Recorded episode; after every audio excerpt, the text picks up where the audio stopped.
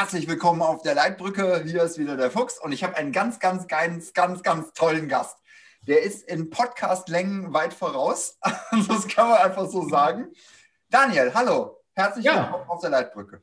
Hi, Matthias. Vielen Dank, dass ich äh, heute hier zu Gast sein darf. Äh, danke für die äh, Anmoderation und ich bin gespannt, was mich auf der Lichtbrücke oder Leitbrücke, Leitbrücke, Leitbrücke erwartet. Ja, es ist auch manchmal eine Lichtbrücke, weil wir erhellen und da gehörst du zu in deinem Bereich. Und wir haben eine ganz besondere Frage an dich heute und ich bin sehr, sehr gespannt, wie du die beantworten wirst. Die lautet, ist es besser für ein Unternehmen, einen Freelancer zu haben oder einen Festangestellten? Und da habe ich dich zu eingeladen zu dieser ja. Fragestellung. Es ist natürlich ein bisschen kontrovers gestellt, ja. ähm, weil wir jetzt auch eine Zeit haben, wo man viel mit Homeoffice rummacht. Aber äh, ja, hier bin ich sehr gespannt, was du aus deiner Erfahrung dazu sagst. Gut, ich muss ja vielleicht mich mal äh, vorstellen als äh, Experte. Ich bin äh, für die Zeitarbeit Experte. Mein Podcast heißt Liebe Zeitarbeit. Und äh, das Ziel des äh, Podcasts ist, das Image und den Ruf der Zeitarbeit zu verbessern. Dementsprechend habe ich natürlich viel mit Festangestellten zu tun, die bei mir selbst beschäftigt sind aber ähm, kann natürlich auch den, den Hintergrund verstehen, Freelancer. Ich würde sogar vielleicht noch mal ein bisschen unterscheiden. Also Freelancer ist sogar also ein Festangestellter, hast du bei dir selber. Über die Zeitarbeit kannst du temporär dir jemanden dazu holen, der quasi wie ein eigener Mitarbeiter ist. Du bist ihm weisungsbefugt, du musst auf ihn aufpassen. Und ähm, ein Freelancer, da kaufst du halt quasi eine Dienstleistung ein. Eine Manpower für die und die Zeit wird oft an, an irgendwelche Projekte geknüpft, ist viel im IT-Bereich äh, wird das genutzt. Und ich habe früher mal auch Freelancer überlassen, ausschließlich ähm, über damals die Datenbank Gulp, die gibt es übrigens immer noch, mhm. ULP. Und ähm, ja, da tragen sich ganz viele IT-Experten ein und überlassen sich dann als Freelancer. Mein Vater selbst ist auch im IT-Bereich unterwegs und war auch jahrelang Freelancer. Ähm, ja, was spricht dafür? Ähm,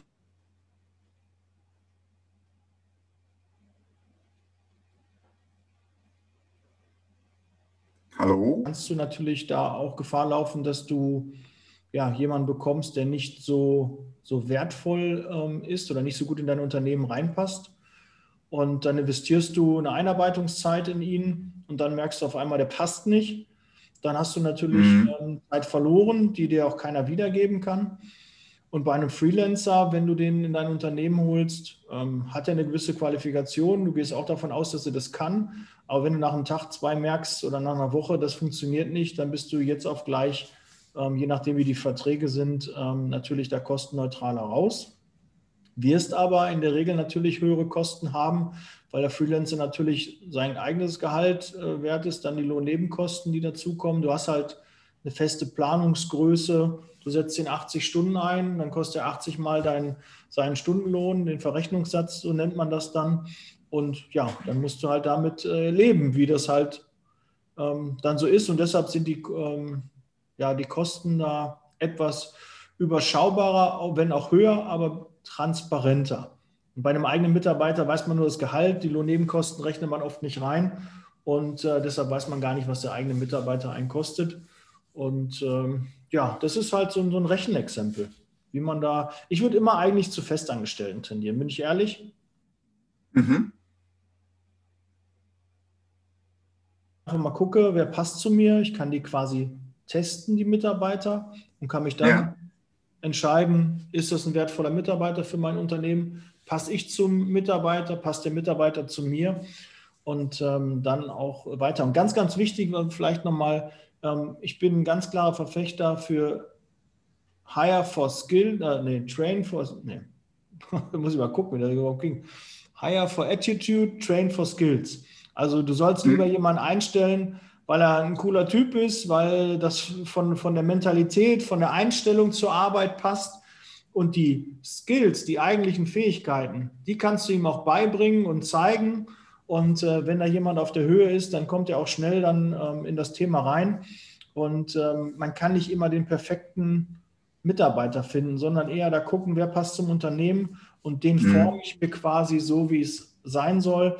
Finde ich immer besser, und damit bin ich sehr gut gefahren. Gerade in der Zeitarbeit sind es fast nur Quereinsteiger. Das ist keiner, der morgens aufwacht und sagt, ich habe jetzt äh, Bock auf Zeitarbeit, ich habe das studiert, jetzt lass uns mal starten.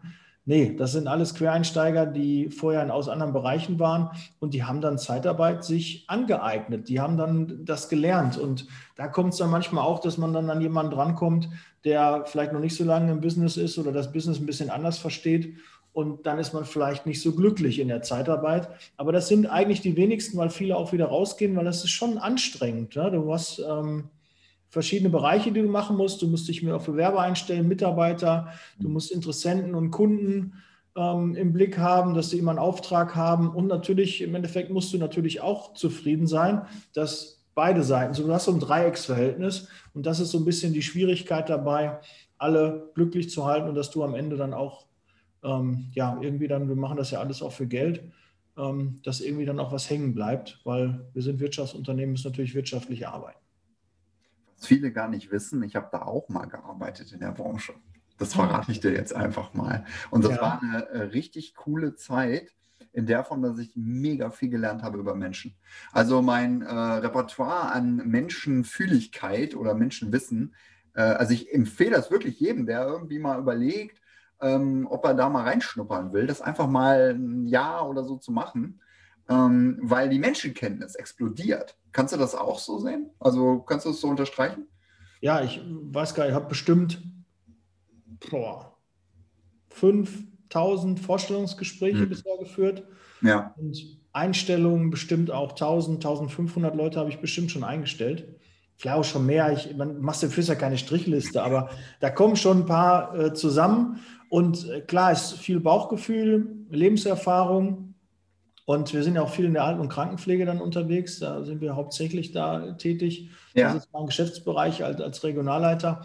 Und äh, da muss ich natürlich sagen, ähm, da kriegst du mit, mit der Zeit so ein Gespür für. Das ist mhm. ein, ein, Teil Bauchgefühl. Und natürlich sagst du auch, okay, würde ich mich von den Personen, die mir jetzt gerade im Gespräch gegenüber sitzen, würde ich mich von denen pflegen lassen. Wenn du mhm. das schon mal bejahen kannst, dann muss die Qualifikation noch stimmen und dann das Bauchgefühl und dann sagst du, okay, ähm, du gibst ihnen halt eine Chance. Und ich kann jeden, der so ein bisschen mal äh, mehr Informationen über die Zeitarbeit ähm, haben möchte, meinen Podcast mal empfehlen, die Folge 258. Mhm. Wenn ich das gewusst hätte, wäre ich nie in der Zeitarbeit angefangen, sich die Folge einfach mal anzuhören, weil ähm, die ist sehr emotional. Ich habe gar nicht, äh, habe ich gar nicht so geplant. Ich wollte eigentlich von drei Eigenschaften berichten, die man braucht in der Zeitarbeit, um erfolgreich zu sein. Ich mhm. kann ja mal zwei so nennen. Ähm, du musst einmal vergessen können, weil du wirst so oft von Mitarbeitern wirklich verarscht, von Bewerbern, die dich nicht ernst nehmen, weil die so eine Meinung über Zeitarbeit haben und denken, du bist ja nur so eine Firma. Mhm. Und da kriegt man schon viel Ablehnung. Man hat überhaupt nichts gemacht, die kennen dich nicht, die kommen rein und haben dir, oh Gott, sie sind eine Zeitarbeitsfirma. Mhm. Äh, wenn ich das gewusst hätte, ne, da hätte ich mich nie beworben, nie, never. Und so ist halt äh, bei vielen die Einstellung. Ja. Und da kann ich halt auch manchmal verstehen, und das war auch so ja, der zweite dann, der zweite Punkt, dass dann manche dann so abstumpfen und dann sagen, pass auf, bevor der Mitarbeiter mich verarscht, der Bewerber mich verarscht, weil er nicht gefahren ist, weil er gelogen hat, weil er ne, einfach dich äh, ausgenutzt hat als mhm. Arbeitgeber. Ja. Ne, weil du musst all deine Verpflichtungen, also keine Branche wird so sehr kontrolliert und das ist wirklich wahr, wie die Zeitarbeit, weil du wirst von der Bundesagentur für Arbeit, du wirst vom Zoll, ähm, du, du, wirst regelmäßig äh, von allen möglichen Behörden äh, geprüft und musst ähm, da, du kriegst ja erst einmal für ein Jahr eine befristete Überlassung, dass du die überhaupt ein Jahr machen darfst, dann wirst du geprüft und wenn alles in Ordnung ist, dann bekommst du eventuell eine unbefristete. Mhm. Und äh, deshalb hast du irgendwie anderthalb Prüfungen im Jahr von äh, zwei oder eigentlich drei Behörden sind es ja dann, die das dann prüfen, plus die VBG, die Berufsgenossenschaft, die sich ja auch dann um deine Belange und die Belange der Mitarbeiter kümmert. Also du bist schon sehr kontrolliert. Und dass dann der ein oder andere, wenn er dann denkt, boah, die, die, die veräppeln mich alle, die Mitarbeiter, dass der dann auch krumm wird und dann auch mal sagt, vielleicht, ähm, ich reagiere dann doch mal, ich schütze mich dann auch und äh, behandle dann vielleicht den Mitarbeiter, den Bewerber auch nicht so, äh, wie ich das vielleicht für richtig halten würde. Und da muss man halt aufpassen, dass man da halt nicht in die gleiche Kerbe schlägt. Also wenn du die ganze Zeit schlecht behandelt wirst, du kriegst nicht die Wertschätzung, dass man dann das irgendwie so spiegelt und dann auch die Mitarbeiter nicht mehr denen so wertschätzen gegenüber. Das ist halt eine Gefahr. Ähm, da kann ich halt verstehen, dass manche halt zu so einem schwarzen Schaf auch werden Das ist so, so meine Erklärung, die ich da gesehen habe. Und das mhm. Ganze wird so ein bisschen in der Podcast-Folge dann äh, rübergebracht und dann noch einen dritten, den will ich hier nicht nennen.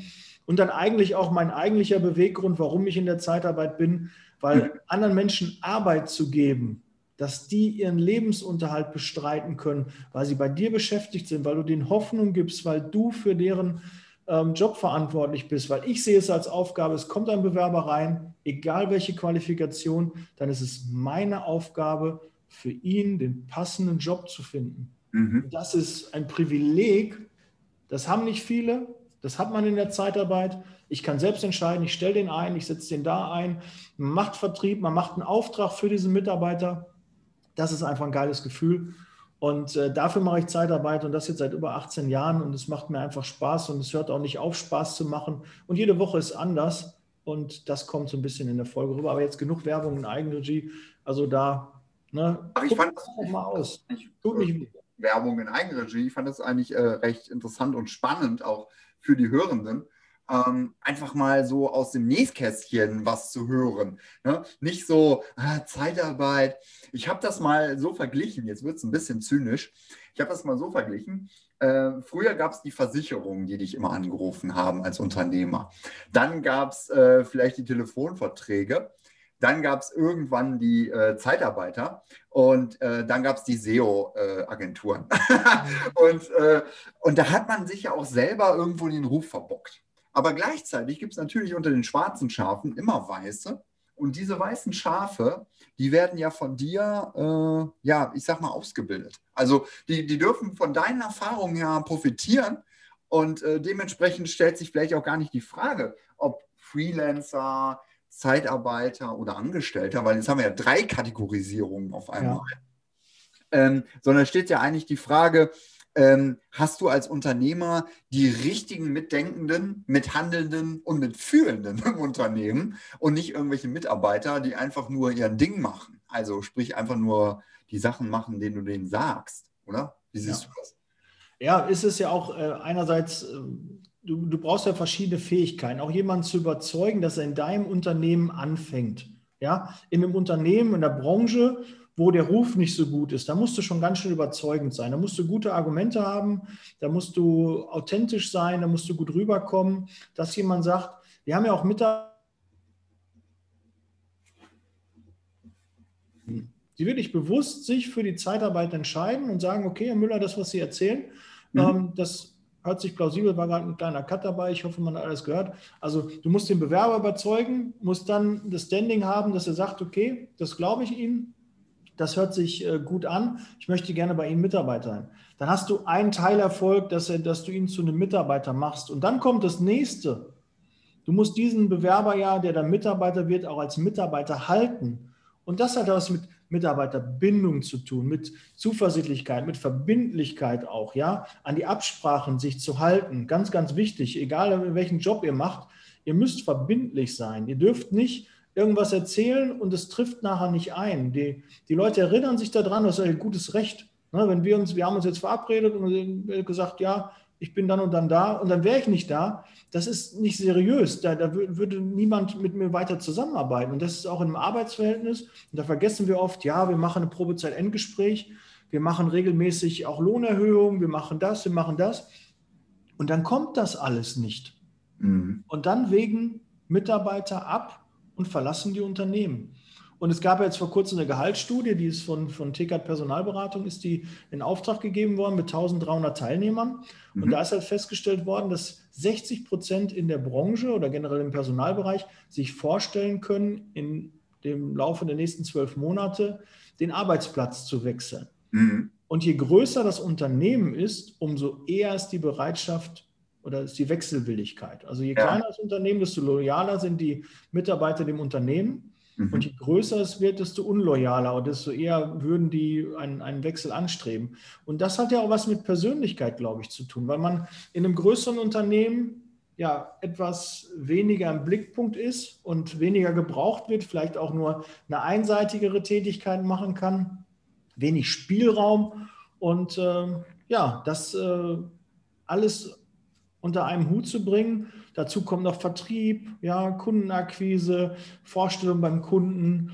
und auch das, das Gefühl auch zu haben, wenn ein Mitarbeiter sagt, äh, der Mitarbeiter geht am Morgen nicht mehr zum, zum Kunden hin, einfach mhm. meldet sich krank.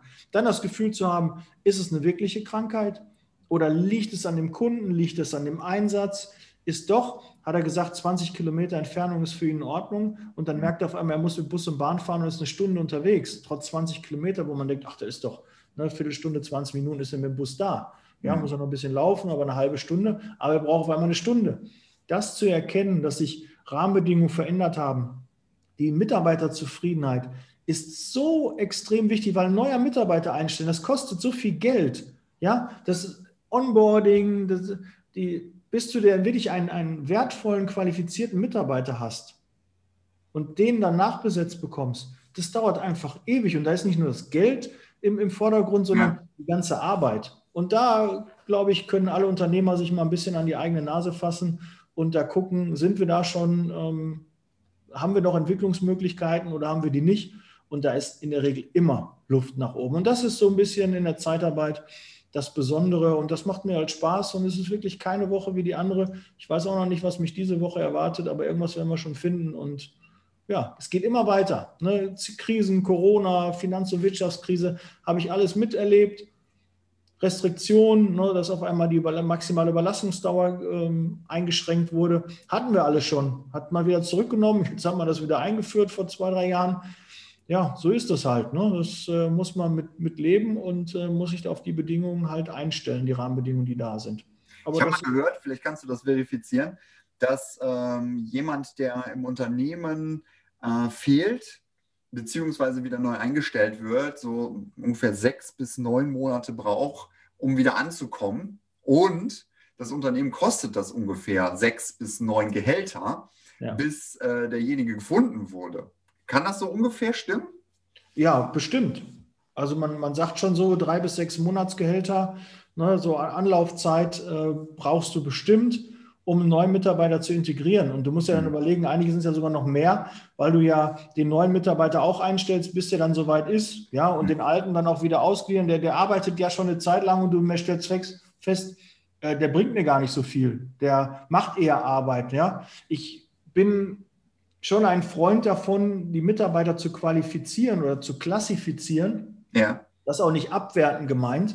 Also in A, B und C Mitarbeiter, das ist halt auch extrem wichtig, warum du die klassifizierst, um sie auch zu entwickeln. Mhm. Weil wenn ich weiß, ich habe einen B-Mitarbeiter oder einen C-Mitarbeiter, die halt dann nicht so, der B-Mitarbeiter macht Dienst nach Vorschrift, der C-Mitarbeiter äh, ist schon eine Viertelstunde vor Feierabend, hat er schon seine Tasche gepackt und steht schon an der Tür, hat die Blumen schon gegossen und wartet, dass Feierabend ist. Ja. Der A-Mitarbeiter der war schon eine Viertelstunde eher da, macht länger, der sieht die Arbeit, hat neue Ideen, der bringt sich ein. Nur mal so ein bisschen diese ABC. Mhm. Da musst du halt wissen, wenn du einen A-Mitarbeiter hast, musst du den mehr fordern. Du musst auch gucken, dass du so eine A-Kultur dann auch hast, dass er sich auch wohlfühlt mit anderen A-Mitarbeitern. Weil wenn du nur einen Leistungsträger hast und ringsherum hast du dann eher so die Leute, die Dienst nach Vorschrift machen, mhm. wird er sich nicht wohlfühlen.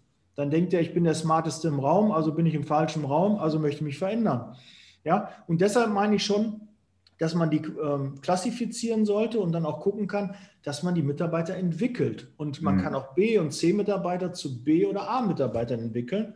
Aber das Ganze geht auch rückwärts, beziehungsweise man kann die dann nicht an sich binden. Und da muss man dann auch schauen. Und wenn man da keine Kontrollmechanismen hat, keine, keine Einteilung, dass man einfach mal so, so einen Wert hat, woran man erkennt, dass es ein A- oder ein B- oder ein C-Mitarbeiter ist, was ihm nicht gefällt, wo ich ihn hinbringen kann, dann wird das schon ganz, ganz schwierig und kostet eine Menge Geld. Und deshalb finde ich es äh, ganz sinnvoll. Meine Frau sagte, du kannst doch nicht die Mitarbeiter qualifizieren oder klassifizieren. Doch, ich bin der Meinung schon, ne, damit man damit auch arbeiten kann. Ich würde jetzt kein Mitarbeiter sagen, du bist ein B-Mitarbeiter oder du bist ein C-Mitarbeiter, du gehst jetzt. Ja. Das nicht. Aber zumindest, dass du weißt, aha, das ist ein wertvoller Mitarbeiter geh doch mal davon aus, wenn, wenn du Mitarbeiter hast und mhm. da Mitarbeiter bei sind, wenn die das Unternehmen verlassen würden, wenn die gehen würden, kommt dein Unternehmen in Schieflage, hättest du große Probleme, dann hast du schon klar einen A-Mitarbeiter identifiziert. Und also du meinst, wenn einer so wertvoll ist, dass man ihn nicht mehr gehen lassen kann. Ja. Ja, ne, dass man so eine gewisse Abhängigkeit ist. Ja. Aber auch da ähm, einfach gucken, dass man die ein bisschen fordert, dass man dann auch zusätzliche Mitarbeiter äh, holt, dass man die mit, mit besonderen Aufgaben auch betreut. ja, dass die Wertschätzung da ist, dass man mal Danke sagt, dass man mhm. regelmäßige Meetings macht und wirklich mal fragt, wie, wie kann ich dir helfen, wie kann ich dich unterstützen? Da haben wir meist keine Zeit für. Wir sind immer froh, es läuft alles, alles ist schön. Mhm. Aber in der Zeitarbeit ist es eigentlich nie schön, sondern du hast, halt nie schön, du hast nie Angebot und Nachfrage ist, ist, deckt sich. Nee, du hast entweder mehr Bewerber, mehr Mitarbeiter, mehr Aufträge, aber dass es wirklich so eins zu eins passt, ist fast nie und deshalb musst du dich immer in eine Richtung entwickeln und da auch gucken, klar fokussiert arbeiten, aber man muss alle Bereiche gleichmäßig auch bedienen und äh, abdecken, weil sonst, wenn du nur Kunden hast, bringt es dir nichts, weil du hast dann keine Bewerber und keine Mitarbeiter. Und hast du nur Mitarbeiter und keine Kunden, dann kannst du die Mitarbeiter auch nicht halten, weil du nicht die Aufträge dafür hast. Mhm. Es muss schon immer passen und das kann man so dazu sagen, das ist auch die Schwierigkeit für einen Unternehmer, diesen Gesamtüberblick, so wie so ein Helikopter oben drüber zu schweben und zu sehen, aha, was läuft, was läuft nicht, wo muss ich nachsteuern. Und da hat sich auch die Aufgabe der Führungskräfte ein bisschen geändert, dass die halt nicht mehr so ganz stark im operativen Geschäft sind, sondern eher ja, die Zügel in der Hand halten, gucken, mhm. dass das ganze Team in Ruhe arbeiten kann, ohne Probleme und die Probleme dann zur Seite schaffen. Mhm. Vielen, vielen Dank. Also ich äh, bin jetzt komplett äh, in einem anderen Level unterwegs, äh, weil ich super viel dazugelernt habe. Es war mir eine große Freude, mit dir zu sprechen. Und äh, diese Folge wird bestimmt einigen helfen, sich nochmal neue Gedanken zu machen über das Thema Freelancer, Angestellte oder vielleicht sogar jemanden äh, auf Zeit. Ja, gerne. Vielen Dank. Ja, ich danke auch, Matthias, für die Zeit und äh, freue mich über jeden neuen Hörer. Absolut. Danke dir, Daniel. Tschüss. Ja, ciao.